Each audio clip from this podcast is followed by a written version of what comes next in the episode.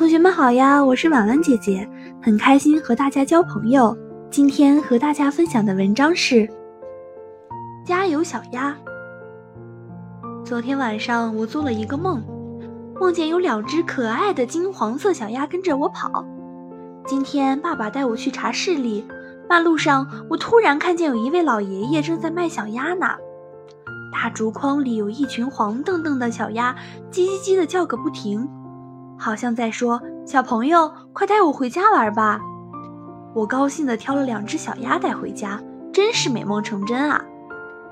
我的小鸭子真可爱，每天放学回家，我走到哪儿它们就跟到哪儿，像一个小跟屁虫似的。我用射水枪给它们洗澡，它们还东躲西藏呢。一天下午放学回家后。我看见只有一只小鸭在客厅里跑来跑去，非常开心。另一只小鸭呢？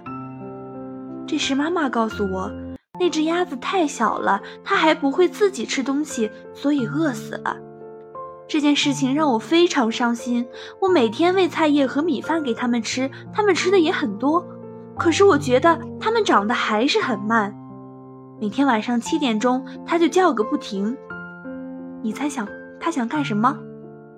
我来告诉你吧，它是想回自己的小窝睡觉啦，好玩吧？这就是我家的小鸭子。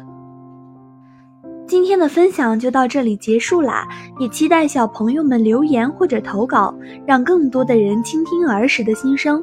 我们下次再见。